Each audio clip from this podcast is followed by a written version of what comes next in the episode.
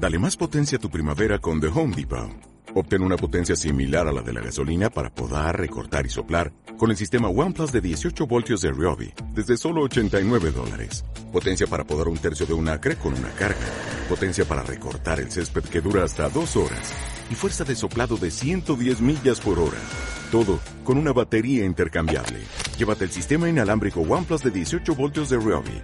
Solo en The Home Depot. Haces más. Logras más.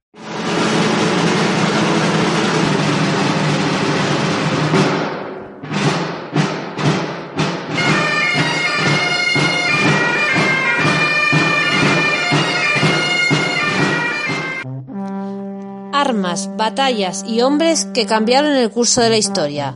Esto y mucho más en Belun Artis Historia Militar. Noticiario de actualidad militar y geopolítica de Belun Artis.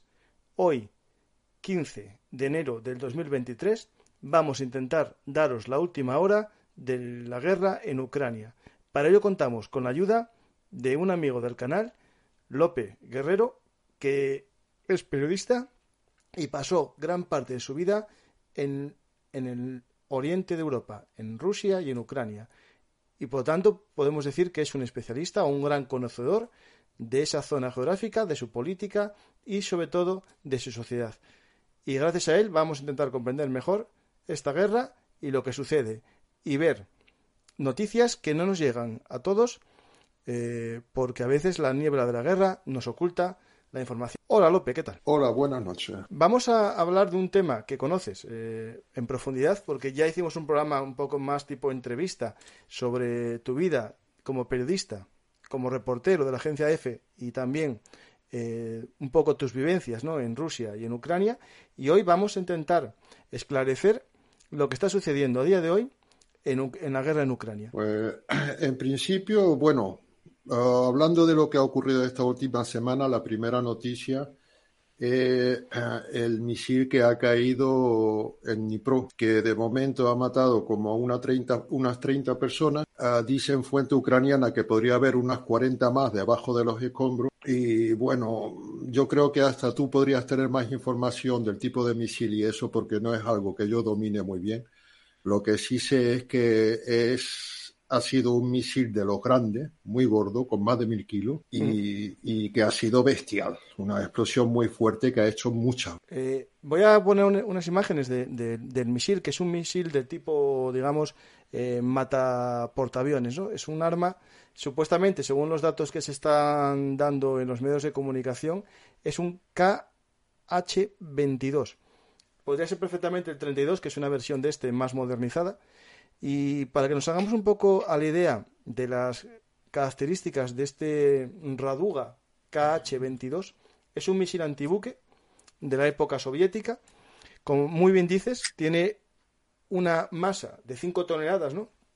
Pero una carga explosiva de 1000 kilogramos de RDX. También en algunos casos se podría cargar con armas nucleares de hasta un mega, que no es el caso por, por, ahora, porque estos rusos no sé yo si empezarán ya a irse un poco también ya de, manos, ¿no?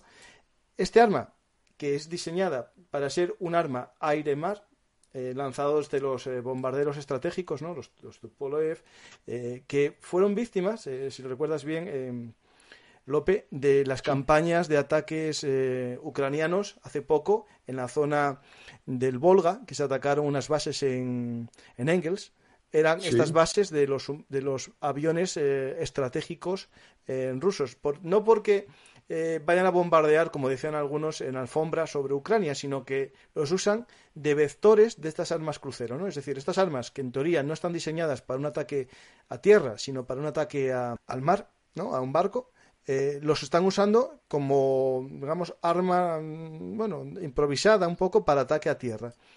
Eso ocasiona problemas de, tipo, de todo tipo y ya no sabemos cuando los daños pueden ser o colaterales o intencionados. ¿no? En este caso yo ya no sé, eh, porque no es la primera vez ni la segunda que está pasando esto. Y lo que me parece viendo el edificio, ¿no? Eh, no hay ninguna duda que estamos ante un arma de gran carga, perfectamente puede ser este KH-22 por los mil kilos de explosivos y no como dicen algunos medios y de hecho eh, hoy eh, publiqué un Twitter de un canal de internet que tiene mm, más de medio millón de seguidores que eh, se, burla o dice que esto otra falsa otra farsa de los ucranianos otra otra arma ucraniana antiaérea un, un misil S-300 que se fue de las manos, como en el caso de Polonia o otros casos, ¿no? Es decir, cualquier persona que sepa un poco de, armas, ¿no? Sabe que un S-300, eh, su carga explosiva es, eh, digamos, para metralla, ¿no? Estallaría y su carga, mm, bueno, es tipo metralla, ¿no? No está hecho para bajarse un edificio, como es la imagen que, que tenemos en... Bueno, voy a poner en pantalla para que la gente vea un poco de qué estamos hablando. No estamos hablando de un impacto de un arma sencilla, un edificio entero demolido, un edificio eh, grande de, vivienda. A mí una de, una de las cosas que me ha llamado mucho la atención, porque inmediatamente puse canales rusos de televisión, y es el estado de ánimo que, que tienen los rusos, ¿no? Oyen esto, esto y se quedan igual. Consideran que es un daño más de la guerra, que una guerra es eso, que es matar todo lo que se pueda, y no hay una reacción de nadie diciendo, oye, que se han matado civiles. Es algo que, a pesar de conocerlo tanto, me sigue sorprendiendo. Sí, sí, claro, es que, a ver, eh, yo, mira, puedo todavía entender, ¿no? Eh, la población rusa, ¿no? Que está viviendo esta guerra, bueno, educada en un nacionalismo, ¿no? Y como ya vimos en, el programa que hicimos juntos.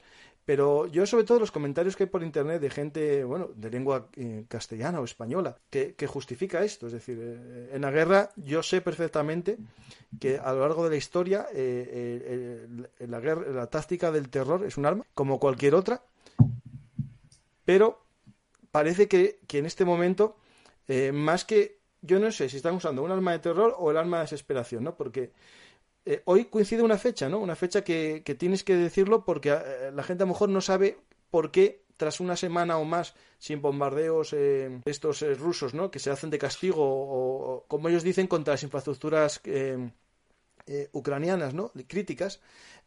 antes lo hacían cada poco, lo hacían con 100 salvas después, cada 5 días, ahora baja cada 10 días o por ahí, y esta vez solo fueron treinta y pico armas, eh, bueno, entre S-300, dicen que también S-400, es decir, están usando sus mejores sistemas antiaéreos para ataque a tierra, el S-400 supuestamente, algún KH-7, KH-22 y algún 32 dicen, y lo que les queda ¿no? de sistemas de, mm, en teoría, tierra-tierra, ¿no? como el Iskander, muy pocos les quedan, al parecer, o, o pocos usaron hoy. Y de estos que lanzaron, unos 30 y algo, 20 y pico fueron eh, derribados por las defensas antiaéreas ucranianas. Y uno de los que, digamos, fue capaz de pasar fue este, que derribó este oficina, esta, ese bloque de viviendas, ¿no? Un bloque de viviendas que cayó. O sea, por lo menos uno de los, digamos, eh, bloques del edificio, es decir, portales, ¿no? Porque parece que es como que cayó todo un portal del bloque, ¿no? A mí lo que, lo que me muestra esto es que Putin, una vez más, ha, mostrado que no tiene límite. Eh, es una guerra que para él en principio iba a ser un paso militar y se ha convertido en una guerra existencial. Eh, Putin eh, depende ahora de esta guerra, del futuro, el futuro de Putin depende de esta guerra, del fin de esta guerra, de cómo termina. Y de hecho, pues se le está revolviendo bastante el, gallinero, porque eh, esta semana ha sido también, ha habido otra gran noticia que ha sido la presunta caída de la, de la ciudad o del pueblo de Soledad, ¿no? Un pequeño pueblo que en, esta, que en época de paz tiene 10.000 habitantes, donde ahora, según fuente ucraniana, no quedan más de 500 y donde todo está destruido. Pero es que la lucha de Soledad, que en principio parece ser que es la primera victoria dudosa del Kremlin, Ah, se ha trasladado a Moscú. Y bueno, ya iré explicándolo poco a poco porque es un poco largo. Pero ah, la primera noticia que tuvimos de la caída de Soledad nos vino directamente de, de Evgeny Prigozhin, el fundador y jefe de los. Pues ahí sobre este hombre, tengo, estoy poniendo la foto justo de este momento, ¿no? El que desde una de las minas de sal, ¿no? Eh, porque aquí, claro, la duda que se nos plantea, ¿no? Claro, yo no conozco bien cómo es las minas de sal de, de Soledad, ¿no? Eh, si es una sola mina o o muchas minas eh, eh, intercomunicadas entre ellas, que suele ser lo que pasa en Asturias. En Asturias hay muchos pozos mineros que se intercomunican. Y eh, en este caso hay debate, ¿no? Incluso de sobre si la foto esta que hizo eh, Pregosín con sus hombres de la Wagner, yo creo que en este caso son los profesionales de la Wagner los que estaban ahí por la equipación que llevaban, era en una de las minas de Soledad o en unos de las estribaciones de la mina, es decir, una mina más alejada que se comunicase con Soledad o no se comunicase. Es que por poder ser, por poder ser, puede ser hasta sin salir de Rusia. Y es algo a lo que los rusos en general nos tienen bastante acostumbrados. También hemos visto a Ramzan Kadyrov diciendo que estoy eh, en, en, Mariupol y lo vemos en una gasolinera, no se ve ninguna referencia, la gasolinera totalmente iluminada y Mariupol destruido. O sea, de dónde había luz y de dónde uh, hay o, o, decir estoy en tal sitio en Ucrania, el mismo Kadyrov, y estar dentro de una habitación y no haber ninguna red. Uh, uh, una de las cosas que dicen los ucranianos,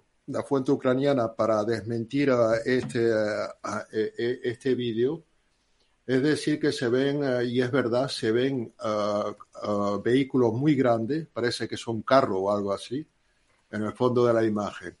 Y dicen que no pueden, a ver, no pueden entrar carros porque tienen que bajarlo por un pozo, está a mucha profundidad.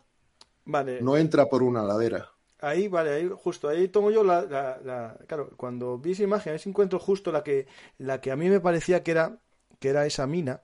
Eh, no la tengo aquí, pero la tengo mm, en el programa que hicimos sobre la batalla de Soledad. Un segundo, ¿eh? eh tregua sangrienta.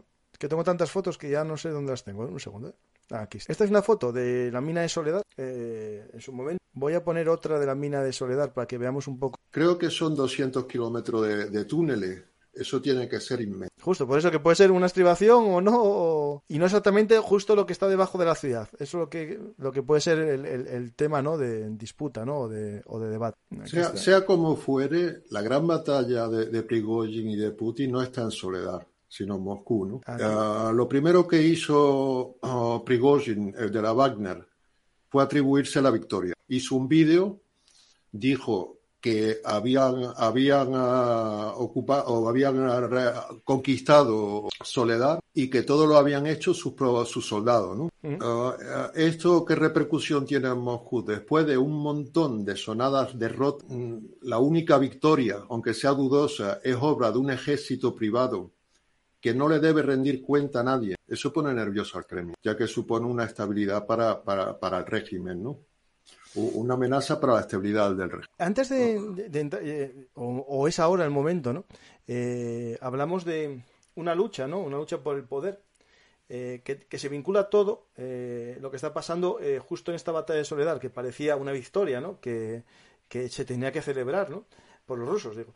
Y lo que hacen es eh, un movimiento de, de, tronos, ¿no? Es decir, quitan a, al jefe responsable, ¿no? A, de a eh, de toda la defensa de Ucrania y ponen por encima de él, ¿no? A, a Gerasimov, que estaba un poco como olvidado, ¿no? Sí, un poco. Eh, eso, al parecer, me da la impresión de que es una jugada de Putin, porque Prigozhin está subiendo muchos puntos, muchos enteros está subiendo de cara al pueblo ruso. Uh, él uh, habla mucho analista de que él quería, pensaba a ganar, a, a, tener una victoria, por eso ha tenido tanto empecinamiento con lo de Soledad, para poder ir a, a, Moscú y decir, mira, yo he sido el único que ha ganado algo, dame a mí el mando de, de todo lo eje. Uh -huh. Uh, podría haber reunido medio millón de hombres. Y el miedo de, de Moscú es que lo mismo que va a conquistar Kiev, aunque le mante 300.000, le da igual, no es lo que ha pasado en Soledad. Ha avanzado, pero con un precio muy alto, eh, eh, pérdidas humanas, ¿no? Pero a él le da igual, le ha funcionado. Claro, ahí hay que destacar, ¿no? Este hombre es el, bueno, el creador de la Wagner, bueno, la Wagner, eh, pero tiene un nombre, un sobrenombre, ¿no? A lo mejor es interesante explicar quién es este Peregosi. Es decir, este hombre lo llaman el cocinero del Kremlin, ¿no?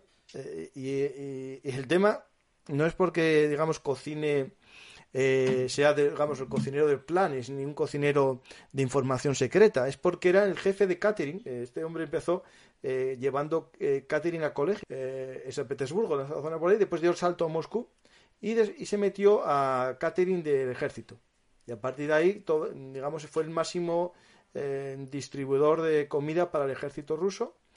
Ahí entró en contacto con toda la que es los altos mandos de, de, de las TACBAC, no sé cómo se llama ahora, si se llama igual, y, básicamente eh, comenzó a, vincularse mucho con Putin, era el que daba los banquetes eh, oficiales del Kremlin también, y a partir de ahí surge la Wagner, ¿no? una especie de contrata o subcontrata de servicios militares para el gobierno. Pero ah, ah, eh, la Wagner Ah, ocurre una cosa. Prigozhin no lo ha reconocido hasta hace apenas dos, unos meses, cuando empezó esta guerra. Antes no se sabía de dónde había salido. Pero es más, es que la Wagner es ilegal en Rusia.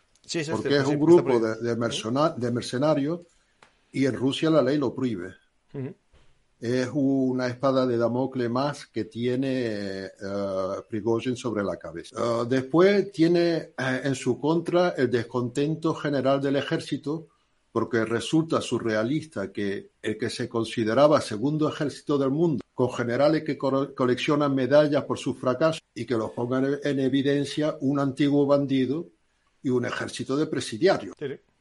Uh, Prigozhin y muchos de sus partidarios esperaban que este éxito les sirviese de trampolín para que el Kremlin pusiese bajo su mano lo que he dicho antes, más tropas, y, pero eso haría levantar ampolla entre los mandamases militares de las tropas regulares. Este hombre realmente no es nadie, es un hombre de negocio, un antiguo presidiario. Sí, porque había estado, sí, es verdad que había estado también por algún tipo de estafa, algo así. Sí, sí, de cosas uh, fuertes. Creo que hasta 8 o 10 años hasta en la cárcel. Y, si este hombre le dan más, más, un ejército más potente y decide ir, en vez de a Kiev, decide ir a Moscú, no lo para nadie. No lo para nadie. Pero es un hombre. Eh, una cosa, López, eh, las luchas que pueda tener este hombre, este Perigosin y, la Wagner, ¿no? O él, mejor dicho, porque la Wagner es su herramienta, ¿no? Eh, ¿Es para llegar a enfrentarse al poder de Putin o para ganarse el, el, afecto de Putin? Es decir, digamos que se habla ahora mismo, ¿no? De que hay como tres señores de la guerra o tres responsables, ¿no? De la guerra, que es el jefe del, del ejército en Ucrania, ¿no? O el ministro de Defensa, podemos ponerlo a ese nivel, los, eh, quien sea, quien sea el, el, que represente al ejército, otro que sería Kadyrov y los chechenos, y otro que sería él, ¿no? El Prigozhin y la Wagner. Es decir, estos tres eh, eh, entes que luchan por el protagonismo en, este, en esta guerra o en esta invasión, luchan por el control de Rusia o por el control de su posición en el Kremlin? Luchan por ello. El egoísmo es algo que tenemos innato todos los humanos. Ah, yo, toda, el, único, el único político que yo he visto que ha sido fiel a su amo ha sido Medvedev, que fue presidente y se dio su puesto muy fácilmente de nuevo a, a, Putin. Sí, sí. Pero en ningún país y en ningún sitio aquí en España lo hemos visto. Han nombrado a alguien y ha sido el primero que se ha puesto en contra su mentor, ¿no? Y ocurre, es lo normal. O sea, aquí van a por ello. Que hagan uniones, que Prigozhin llame a, a Kadyrov, mi querido hermano, que se tenga un respeto mutuo inmenso. Uh, uh, Prigozhin no esconde tampoco su, su ambiciones políticas.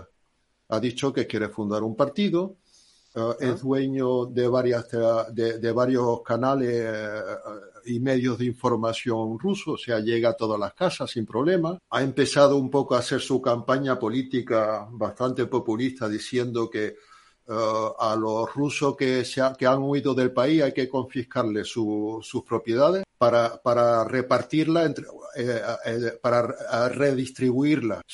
bueno, conociéndolo para redistribuirla entre ellos mismos, entre los Wagner, ¿no?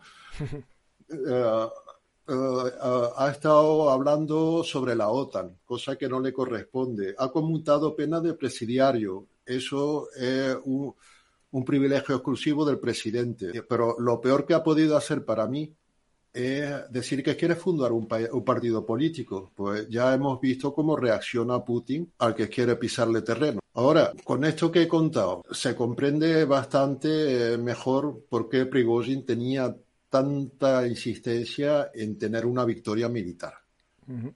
Lo que ha ido, lo que va buscando es un poco su que lo legitimarse, ¿no?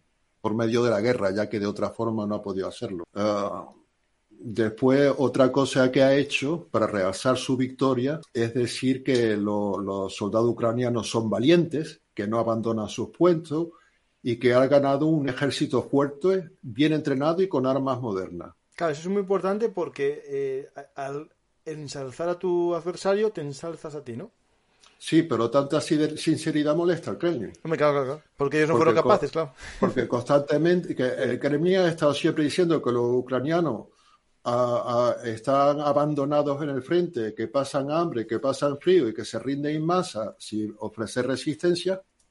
Y viene este hombre y dice, no, no, son bravos soldados. y, o sea, el ambicioso Prigozhin se, está jugando mucho y Putin no está para broma. Putin está muy ahogado. De, de, hecho, de hecho, ni se lo ha pensado. Le ha visto los dientes al lobo y ha decidido quitarle poder a, a Prigozhin y robarle descaradamente la victoria de Soledad, si es que es una victoria. Aquí hay que recordar ¿no? que si es cierto que en Bakhmut las tropas de eh, de Wagner fueron las que se sangraron que las ofensivas en Wagner eran gran parte hechas por los presidiarios de, digamos, la carne de cañón en Bakhmut, en la zona de, aquí que estamos hablando de Soledad, eh, desde el primer momento a los wagneritas que se vieron se les vieron muy bien equipados, con unas tácticas de combate mejor, porque según muchos son los verdaderos mercenarios de la Wagner, que estaban, digamos, siempre detrás de los 50.000 presidiarios, ¿no? estos que fueron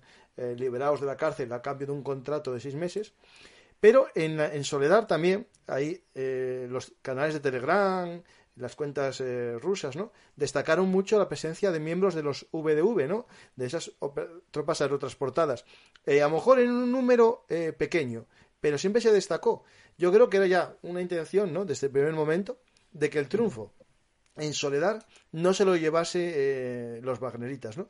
Y, pero claro, la aparición estelar, sea eh, en el, a 20 kilómetros o 10 kilómetros del centro, ¿no? Es decir, en la mina, la foto que hizo el primer día, ¿no? Ya casi a las 12 de la noche ya, eh, cuando parecía ya todo ya más o menos olvidado, aparece él, se hace la foto en la mina para decir que la victoria es suya, ¿no? Eso oculta el plan, ¿no? De que eran los VDV y el ejército el que estaba luchando en soledad. Ahí, ahí lo, lo, que, lo que ha ocurrido, se me ha ido la voz. No, no, sí, sí, habla, habla. Ah, ah, no, lo, lo, lo, que ha ocurrido ahí es que, ya te he dicho antes, en Moscú se han asustado y Putin inmediatamente tomó medidas. Y las medidas, la, la, primera fue nombrar a Valery Gerasimov como jefe de todas las tropas rusas en Ucrania, o sea que por primera vez incluye también a los Wagner se tienen que someter ahora. Y no se sabe muy bien cuáles van a ser las relaciones de este hombre, o sea, de Gerasimov con, con Prigozhin en el futuro. Porque eh, uno de, los que quisieron linchar a Gerasimov, de los primeros, fue precisamente Prigozhin, que, que llegó incluso a, decir que era un, un, homosexual usando palabras más vulgares en un país donde la homofobia es declarada. Sí, sí, claro, justo. Es como, digamos, la peor acusación que se le puede hacer. Sí, sí, sí. Es muy fuerte. Lo, mm. uh, y uh, después, otra. pero después, ¿cómo va a recibir, cómo va a acatar las órdenes un gallo como Prigozhin? Y más viniendo de alguien que desprecia. Otro enemigo declarado de Prigozhin es Alexander Lab, conocido por su huida de Kharkiv, donde, según las malas lenguas, dice que los rusos corrían tanto que ni los ucranianos podían alcanzarlos. Sí, bueno, eso, eso es lo que No sé si, si, si huían o, se retiraban de forma expresa. Sí, sí, ahí fue, ahí fue por lo visto una estampida. En Gerson fue más, más controlado. No, no, en Gerson fue. No, a ver, hay que. Hay, mira, es justo eh, el tema que podemos entrar en el debate, ¿no?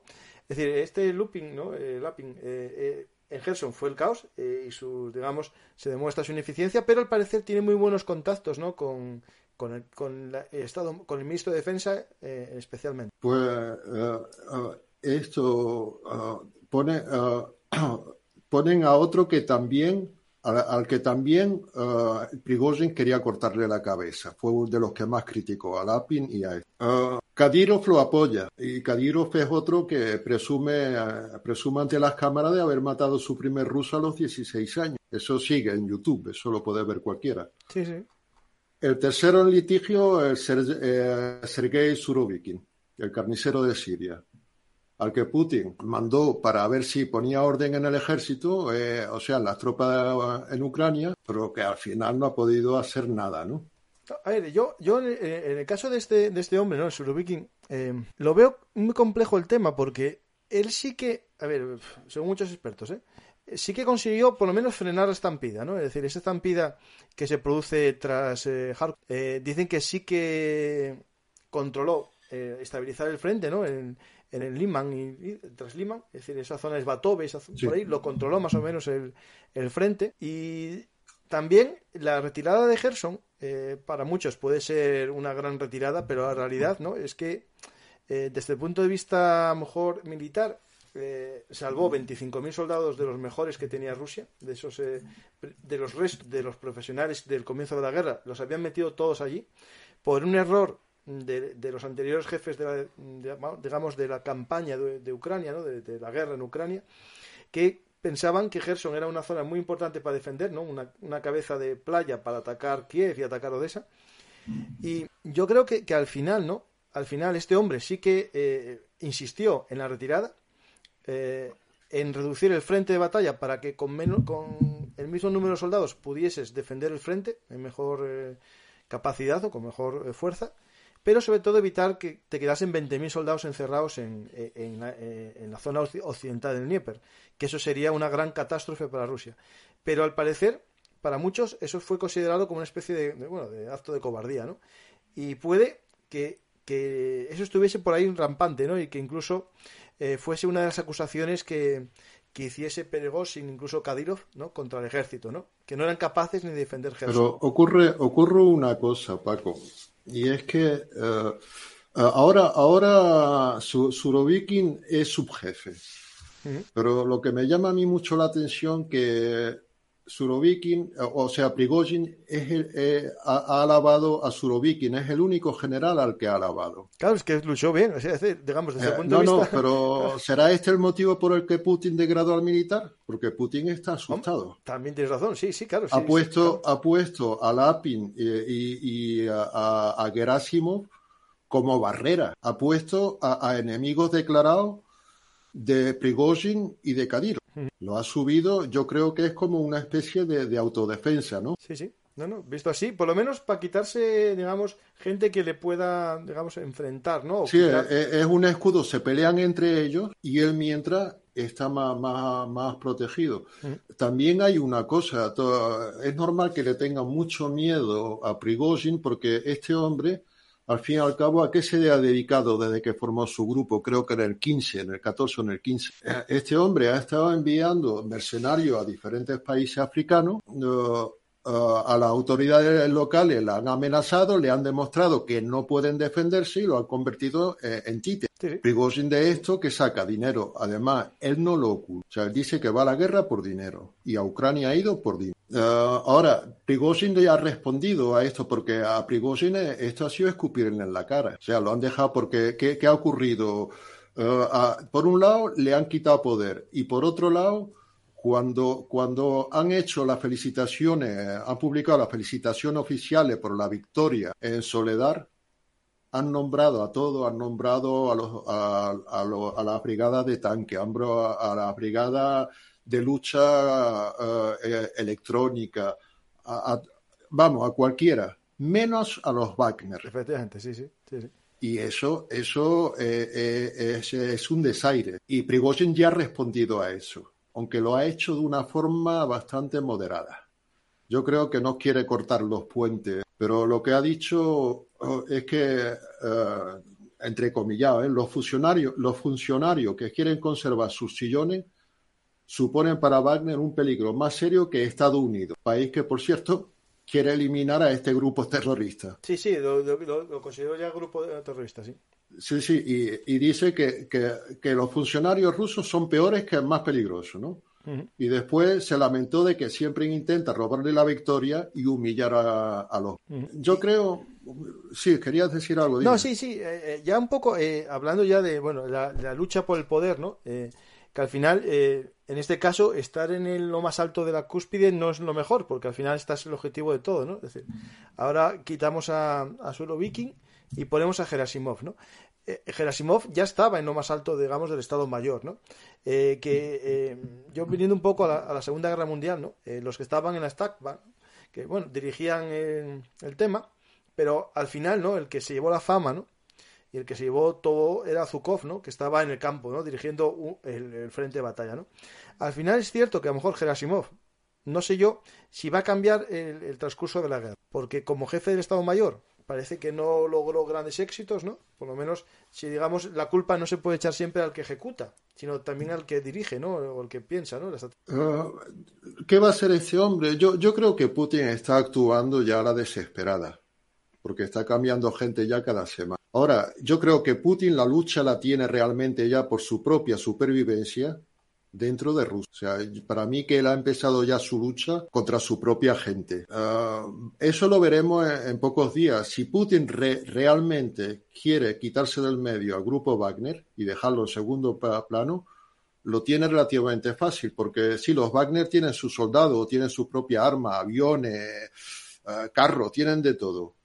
Pero ¿quién les suministra municiones? ¿Quién les suministra equipos militares? ¿Quién les suministra la comida? Sí, sí. Eh, se lo pueden cortar y, ahí ya los deja, lo deja sin nada. Ahora, quizá Putin sueñe con que los mejores soldados de Wagner se pasen al ejército ruso. Muy difícil lo veo. Muy difícil, más que por cuestión de dinero, porque Putin en un momento dado podría pagarle más incluso que, Wagner, sino por cuestión de disciplina y de forma de actuar ten en cuenta que los Wagner son mercenarios no mercenarios son profesionales y, y los verdaderos eran buenos profesionales. Sí, sí, sí, digamos que era lo, mejor del ejército ruso profesional que a veces pedían excedencia o directamente dejaban el ejército y se iban aquí a cobrar casi cinco y seis veces más que el sueldo. Sí, sí, era, era la, élite real. ¿Qué ocurre con esta gente? Esta gente, ¿por qué tienen cierto éxito respecto al resto de tropas rusas? porque funciona de una forma moderna, es un, es un poder muy horizontal el que tienen. Los grupos ellos mismos deciden muchas cosas, no necesitan, no tienen esa cadena de mando vertical y estricta que tiene eh, el ejército ruso. Que mientras que Putin no hable, en general no se atreve. Y cuando llega al final de la cadena de mando, llega cualquier... Eh, está dirigiendo a alguien que no sabe qué está ocurriendo en el terreno. Y alguien que está acostumbrado a funcionar de una forma autónoma, se le complica mucho cuando los quieres encajonar. Un soldado ruso no te cuestiona ninguna, ninguna orden porque está enseñado a no cuestionarla. Es más, hablando de un tema aparte, pero para que vea lo que es la mentalidad. ¿Te acuerdas que hace unos 10, 15 años hubo, se estrellaron dos aviones, creo que en la frontera suiza, uno ruso que venía hacia acá y otro se chocaron de frente en el aire? No, me acuerdo, pero bueno. Y murieron, murió mucha gente, ¿no? Niños sobre todo. Y eh, el avión, ¿qué, ocurrió? Tienen los transpondedores que se reconocen los aviones en el aire. Y el ruso también lo tenía. Pero se equivocó, eh, se equivocó eh, el controlador aéreo le dijo que doblara para un lado, aunque el transpondedor le, decía para otro. Los rusos están acostumbrados que tienen que escuchar lo que le dicen, la orden, no lo que dice No pone en duda la orden, sí, sí. Ahí está. Y eh, eso es un ejemplo eh, en la vida civil de cómo funciona. Pero lo veremos, lo veremos los próximos días cómo está el tema Wagner, cómo, o sea, los próximos días, próximas semanas, si lo siguen, le siguen suministrando, si se sigue hablando de ello o va, o van diluyendo. yo creo que dejarlo no pueden porque salvo que empiecen a llegar refuerzos del ejército ruso, estos los conscriptos, ¿no? que esos 200.000 que todavía no llegaron, que lleguen a taponar ¿no? el, hueco que dejen los Wagner. El problema que tiene Rusia es que los Wagner, entre, bueno, los que son carne de cañón presidiaria no ofrece mucho, pero los especialistas, ¿no? los profesionales, porque claro, vimos imágenes de T-80, T-90 eh, usados por la Wagner, incluso piezas de, de, artillería potente. Incluso se hablaba de algún avión usado también por la Wagner, ¿no? Al final tienen especialistas muy buenos, que esos no creo que prescinda Rusia de ellos, lo que tendrá que los absorberá o, o incluso, bueno, pues, pues seguirán siendo Wagneritas, pero eh, con otro jefe. Pero, pero eh, yo, yo intento mirar lo, lo, más amplio posible y ver diferentes posibilidades, ¿no? Y no pensemos que Prigozhin se va a quedar de brazos cruzados. Ah, de momento está intentando mantener eh, el diálogo, pero también es posible que los soldados de la Wagner se nieguen a luchar si no quitan a Gerasimov, por ejemplo, hacer una especie de huelga. Son los únicos que funcionan, poder tienen. Yo estoy viendo, yo leo también los canales de esto que empachan mucho de los ultrapatriotas rusos simpatizantes de Wagner, ¿no? Y están echando humo estos días. Los más radicales llegan a decir que, Putin es un traidor y que había que colgarlo. Y digamos en, esos canales, ¿no? Esos canales que uno de ellos, eh, no sé si es el que te pasé un vídeo eh, en el que se pedía la ejecución de gente que bailó una canción ucraniana de un ucraniano muy cerca de Moscú, celebrando la Nochevieja. Sí, de Vierka Serdushka. ¿Y, y, ese qué emisora es? Porque ese, ese, hombre me suena mucho de muchos canales. Eh, ese hombre, ese hombre uh, eh, Danilko, es un tío muy, muy popular en Ucrania. Uh, estuvo en la Eurovisión, no recuerdo en qué año, en el 15, en el 16, con una canción muy polémica que, que, hacía un juego de palabras y parecía que sonaba Russia Goodbye, o sea, adiós Rusia, que los rusos se molestaron mucho y llevaba una estrella en la cabeza. Creo que quedaron segundos, pues es muy bueno. Eh. Y lo que estaban diciendo allí los demás, uno, uno salió cuando yo he hecho diciendo hay que evitar que escuchen música así ucraniana porque a través de la, de la música se pasa la mentalidad y algo así como que a esta gente hay que quitarlos del medio, hay que eliminarlo, no, no recuerdo bien, ¿no? pero, vamos, muy, muy negativo, muy violento. Ejecutarlos, básicamente decían. Porque se lo mandé también a, a otro amigo, a Francisco eh, Cara, eh, y también decía lo mismo, que era como sí, ejecutarlos o terminar, porque al parecer mm, bailaban muy cerca del Kremlin. Era en Moscú una canción, bueno, pero eh, al final era un día de fiesta y bueno, bailaban esa canción en un acto de protesta, me imagino. Eh, pero la, emisora esa que, que, se ve, que es un periodista que sale mucho en todos estos vídeos que hay por Telegram, esa emisora ¿Es de pública o es de unas No, no lo sé, no lo sé porque no sé de qué emisora estás hablando. Ah, no, no recuerdo, no recuerdo cuál es. Es que te pasé el, vídeo. Y tampoco, tampoco esperé que tenga la respuesta porque aparecen tantas que, es difícil saber no, Este, este, es uno de los famosos, a ver si consigo. Me, refiero si sería la de la del propio Cadillo este. La propio Perigosin que tiene sus emisoras. Es que hay también eh, cientos de canales que se repiten unos a otros. Eso sí, claro. eso es algo que, que, habíamos hablado tú y yo, eh, y la idea de hacer este programa era mostrar un poco un punto de vista distinto, ¿no? Que muchas fuentes nos vienen eh, repetidas siempre la misma, es decir, vienen como dos informes, de uno de la agencia EFE, otro de Reuters y otro de AFP, y eh, de un par de tuiteros, y al final todos damos eco a lo mismo. Y los prorrusos hacen eco a varios que dan su información, ya incluso falseada, como el caso de este canal de internet que dice que fueron misiles ucranianos los de la masacre de Dnipro, y lo repiten, ¿no? Esto es un problema de toda guerra, ¿no? Al final, y tú como periodista que sabes del tema, el problema de cada vez hay menos reporteros de guerra, ¿no? Y cada vez hay menos gente allí, ¿no? Bueno, yo, yo el periodismo activo lo dejé en el 93. En el 93 porque ya ah, iba, iba cambiando mucho la forma de interpretar el periodismo. Ya se estaba convirtiendo más en un negocio de en una subasta a ver quién vendía más que, que realmente informar. quedan medios, claro que quedan y hay algunos que son muy, muy serios, pero no tiene nada que ver con, la prensa que había en los 80, en los 70. Eh, incluso nosotros aquí en España, me refiero a prensa internacional buena, ¿no? Incluso nosotros en España, después de, la muerte de Franco, hubo un tiempo que se hizo un buen periodismo en los 80. Después decayó mucho. Y con la aparición de Internet, esto ya ha matado la profesión. Porque cualquiera es periodista, cualquiera es fotógrafo. Yo. No, no, pero no, no, no, no, pero, eh, pero para ser periodista no hay que tener la carrera de periodista, basta que sea una persona que sepa explicar las cosas, que interprete, que comprenda y, que tenga un criterio correcto, ¿no? No, eso, eso es cierto. Eh, ahí, eh, antiguamente no existía la carrera de periodismo y casi todos los grandes periodistas que se hablan eran gente de otras carreras, normalmente. Y la mitad de los periodistas actuales buenos tampoco son periodistas de forma. Hombre, la formación de periodista te da unas nociones básicas que, que, que si no, pues o la tienes por naturaleza o no, pero que, que no. Redactar un, un, tema es simple, son normas. O sea, aprendes la, la forma y ya está, no, no estás haciendo literatura. Y volviendo al tema de Rusia, porque esto, ¿cuánto tiempo vamos a estar todavía, Paco? No, 15 minutos por ahí o 10 por ahí podemos perfectamente. Sí, pues, pues yo el tema este, podemos hablar de temas más generales. Si quieres, uh, yo este tema lo quería terminar a lo que empezamos diciendo un poco que la sensación que me queda cuando leo todo lo que está ocurriendo en Rusia y me da la impresión de que impera el caos más absoluto. Las instituciones ninguna funciona y parece que para hacerte respetar hay que tienes que tener un ejército privado.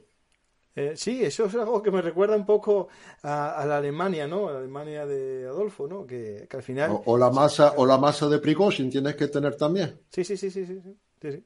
A mí me suena esto como el, el, el la Luftwaffe, ¿no? Eh, eh, ay, eh, Göring eh, haciendo su ejército y como era poco se, se, hacía su infantería ¿no? y sus propias unidades blindadas. Después la Waffen-SS de, de, de, Himmler, ¿no? Al final todos luchaban un poco por tener su propio ejército. Después otra cosa que ocurre en Rusia, la administración del presidente, en la práctica que me digan dónde, pues yo no la veo. Uh -huh. uh, los ministros rusos, ¿quién dice nada? Nadie abre la boca. El parlamento fue de decoración y palmeros, ¿no? tampoco sirve para nada. La prensa, un, argo, un, órgano de propaganda que difunde una opinión única y además inapelable, porque si la apela vas a la cárcel. Y resulta que solo tienen voz los señores de la guerra.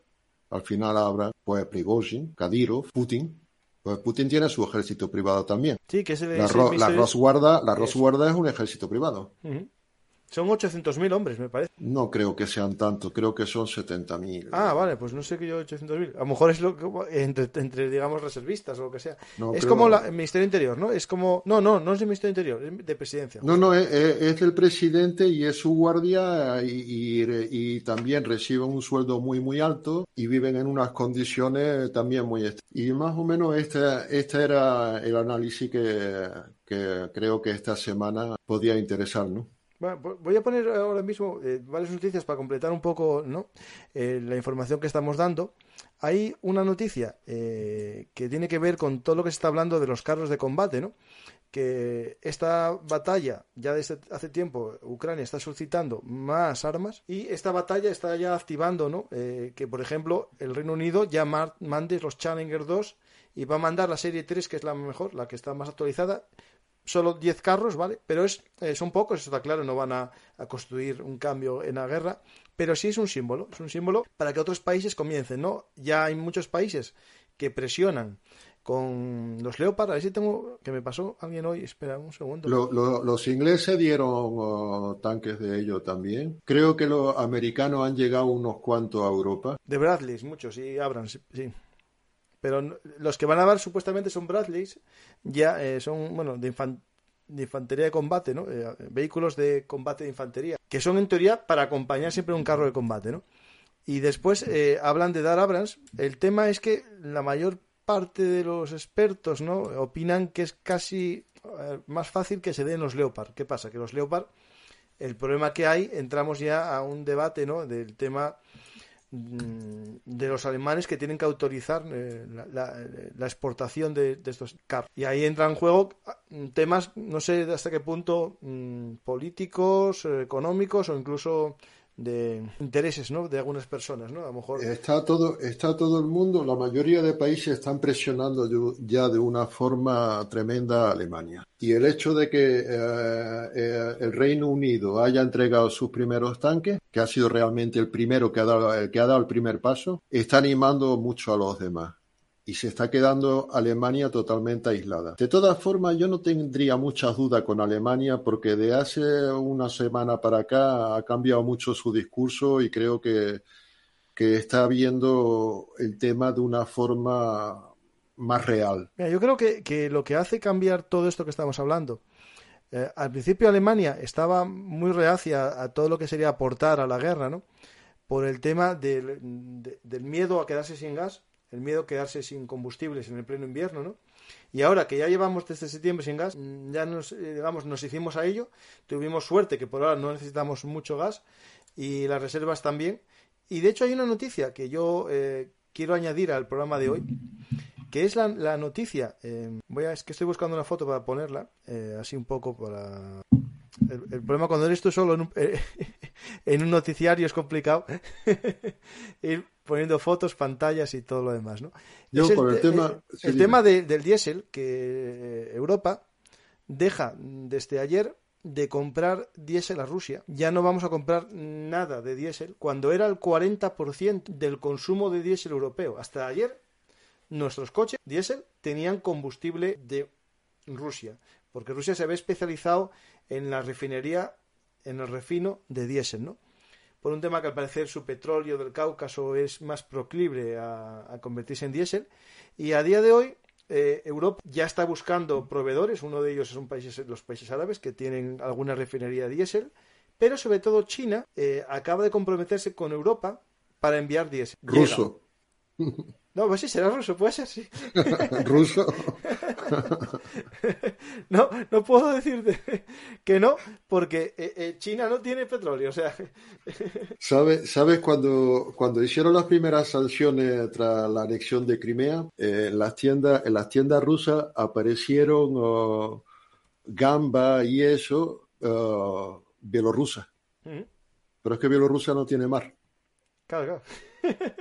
Pero producto, producto del mar todo era fabricado en Bielorrusia, ¿no? Pues eh, lo, de, la guerra energética es muy interesante. Yo creo que, es parte ¿no? de toda esta guerra, ¿no? Al final, eh, la reacción europea en algunos países fue tardía por el tema a la energía y ahora parece que ese miedo se acabó.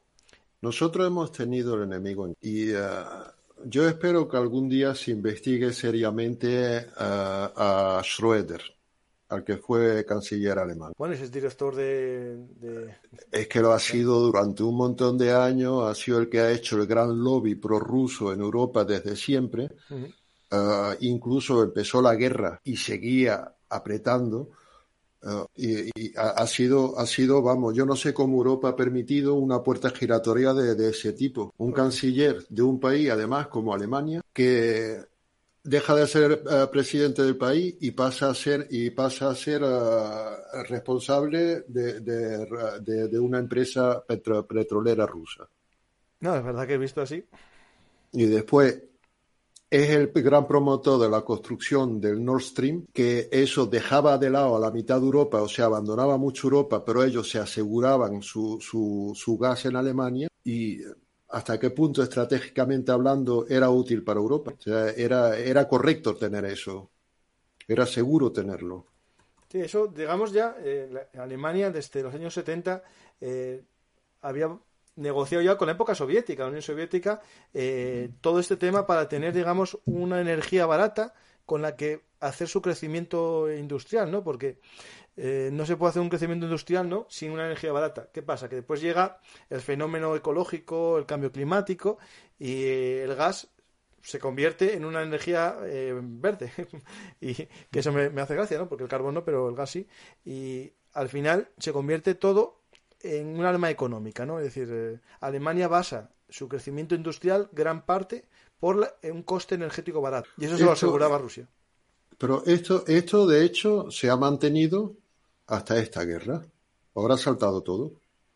Pero realmente hemos estado todos estos años más o menos chantajeados por Rusia. Incluso se han dado casos, yo me acuerdo, 2007, 2008, más, o menos, hubo una de las guerras del gas que en pleno invierno le, cortaron el gas a Ucrania, pero se lo cortaron a toda Europa también.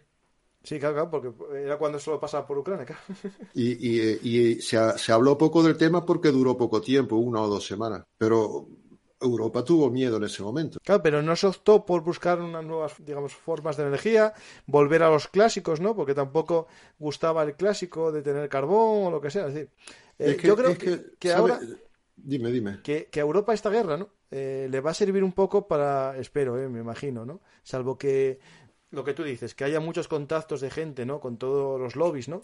Eh, que, es, que Europa empiece a pensar en, la autosuficiencia energética, es decir, aunque sea con eh, energías renovables eh, de todo tipo, y partiendo de algo que yo no soy un iluso, y parto de que las energías renovables tienen en el fondo una nueva tara y esto lo digo en este programa como un extra para finalizar, ¿no? Es decir, eh, eh, dejar una energía fósil, ¿no? Como el petróleo, que nos, nos hace depender del país que tiene la energía, ¿no? De los árabes, de Libia, de Argelia, de Rusia, por eh, una energía supuestamente renovable, como pueden ser las placas solares, o lo, eléctrico que necesita baterías nos hace depender del que es el único productor o tiene el 60% o 70% de producción de las baterías, de los componentes para toda esta energía verde. Es decir, yo vi, vi varios estudios en los que todas nuestras fuentes energéticas nuevas dependen al final de China, de todas las materias raras y todas las cosas que, se necesitan para la energía verde. La energía verde eh, es un tema que es muy complicado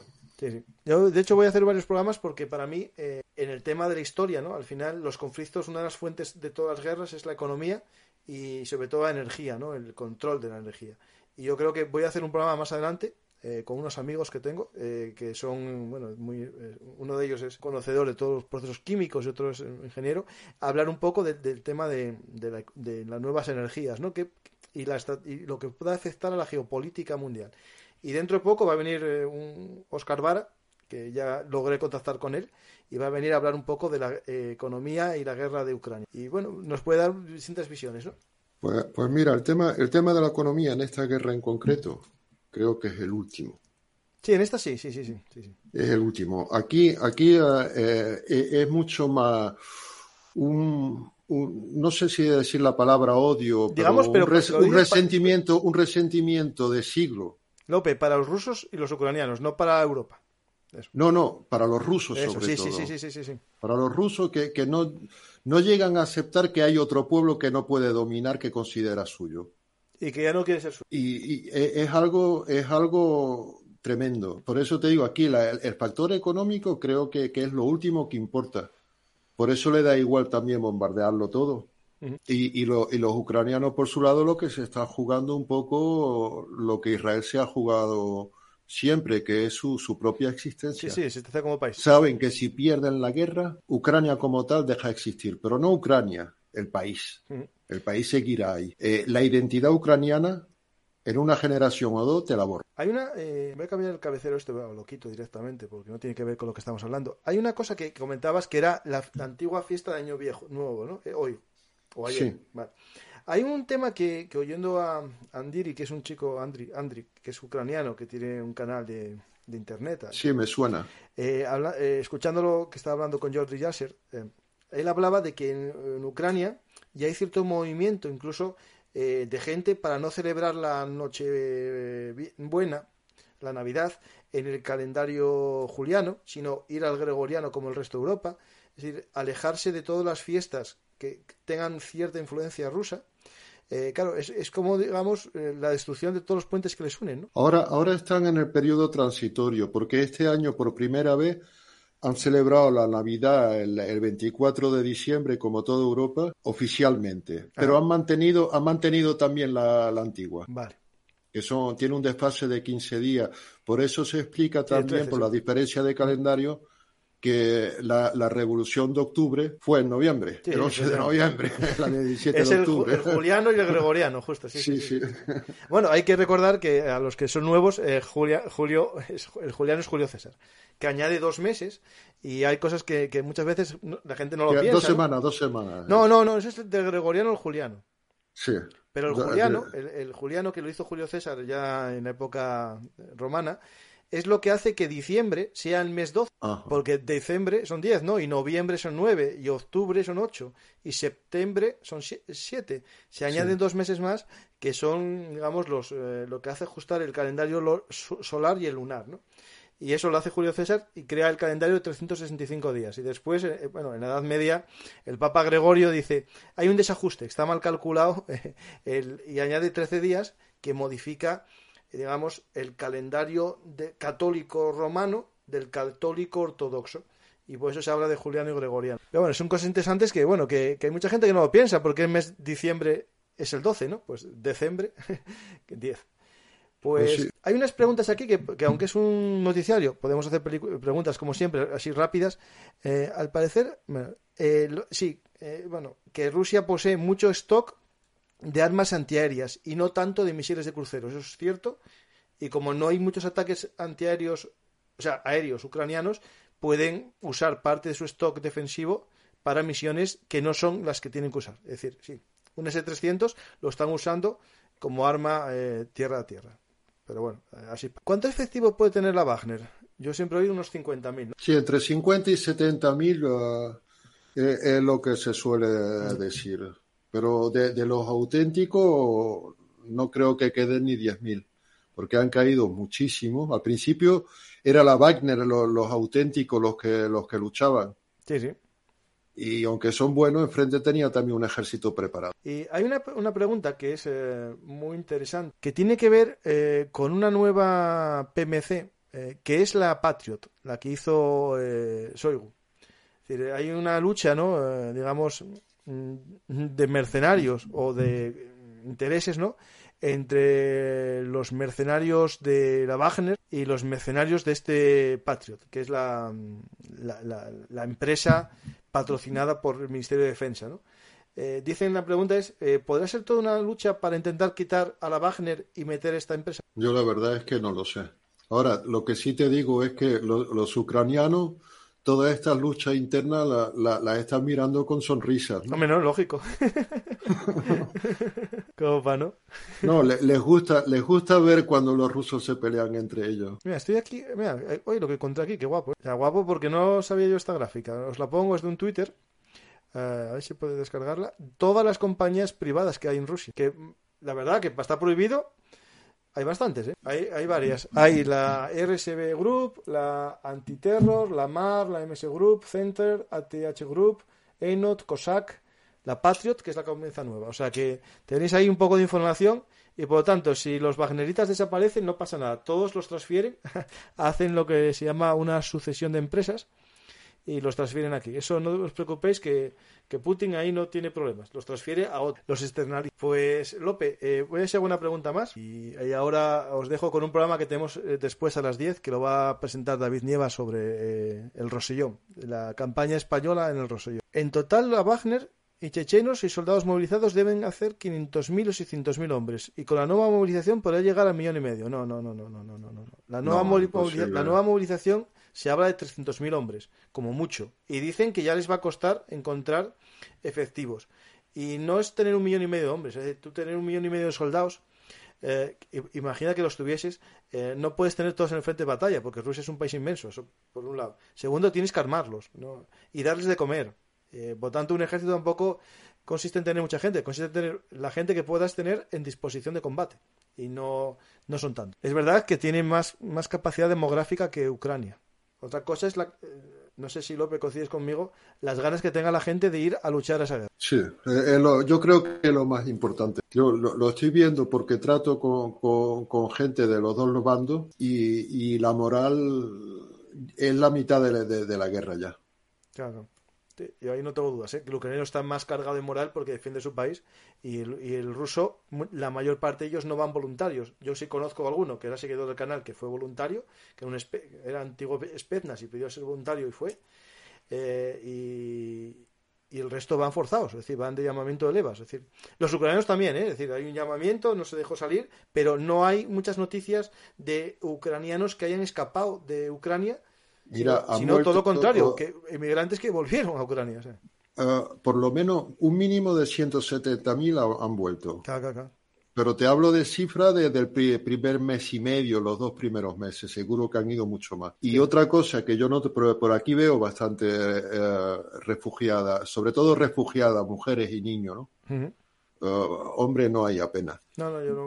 Yo conozco gente que fue allí a buscar gente y eran todos mujeres. Y, y, y, esto, están deseando volverse. Mm. O sea, no, no tienen lo que siempre pensamos, que si abríamos las fronteras iban a quedar todos aquí y tal. No es el caso para nada. Algunos se querrá quedar, ¿no? Pero, pero se quieren ir, quieren ir a su casa. Me preguntan por ahí si hay algo parecido a, la Wagner occidental y está el famoso, bueno, el grupo Mozart. Hay uno que se llama el grupo Mozart, que son, bueno, ellos lo venden como una especie de voluntariado porque no, no participan en acciones de combate, son instructores mm, del ejército ucraniano y también realizan operaciones de escolta de convoys civiles. Cuando tienen que salir de un pueblo, lo hacen ellos. Se llama Grupo Mozart. Lo, eh, hicimos ya en un programa, eh, hablamos de ellos y, recomiendo que, veáis el programa que hice con José María, creo que hace dos programas. Se llama Grupo Mozart, el que es parecido. De hecho, se llama Mozart un poco en, contraposición a Wagner, ¿no? musicalmente, sobre todo.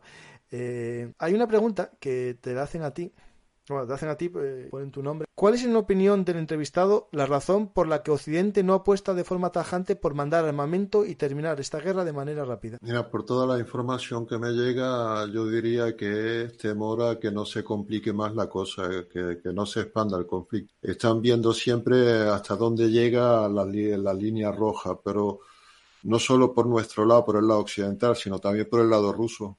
Mm. Lo de hoy ha sido otra vez ver hasta dónde llegan las líneas rojas. Sí, digamos lo, de escalada.